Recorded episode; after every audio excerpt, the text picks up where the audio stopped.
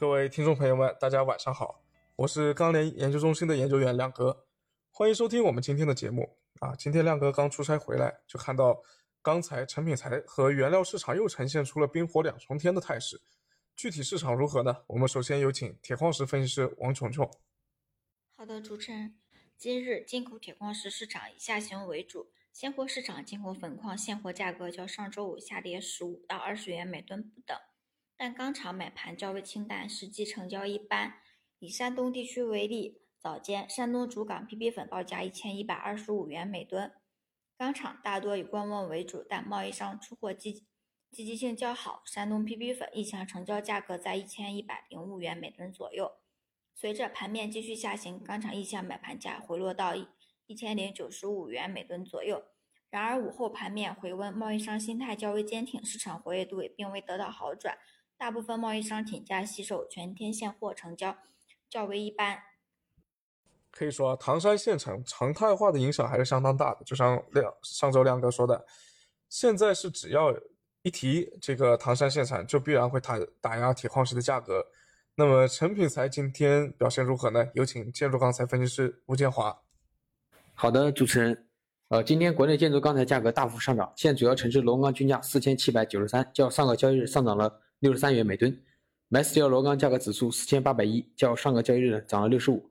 那么具体来看的话，啊，受这个周末唐山钢坯的一个大幅上涨，那么早盘呢，我们也是看到了整个呃七螺呢是震荡偏强，上午呢国内建筑钢材的价格呢是呈现了一个呃稳中上涨的一个局面。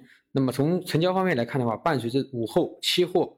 受到这个原料的一个影市场的一个影响，市场啊高位的这种资源的话，出货呢也是受到一个阻力。那么整体的成交呢，虽然说好于上个礼拜五啊，但是跟呃上周一的这个数据来对比的话呢，呃整体还是偏弱一些。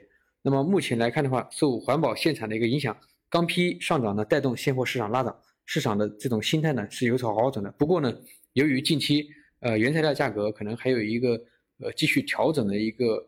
呃，趋势，那么可能会一定程度上会拖累这个成品材的一个价格持续反弹。那么我们预计的话，呃，建筑钢材的价格或呃继续趋强为主。那么也需要呃警惕这种高位资源成交不畅，可能会带来的一个回调的一个压力。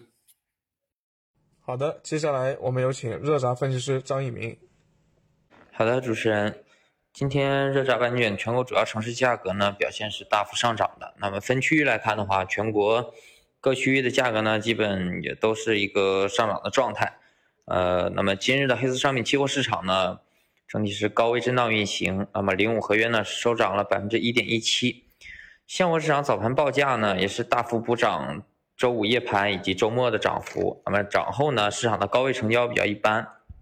午后呢，盘面持续震荡，但是现货呢，成交依然保持弱势。所以呢，在午后报价也是见有下浮，但是。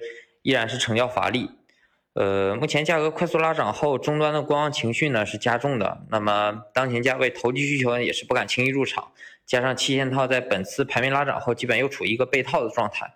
那么现货资源又有一部分等于是锁锁住的状态。那么本次上涨基本主要是来源于政策面以及情绪面，所以产业面的基本面呢，基本是没有太明显的变动，所以短期的价格。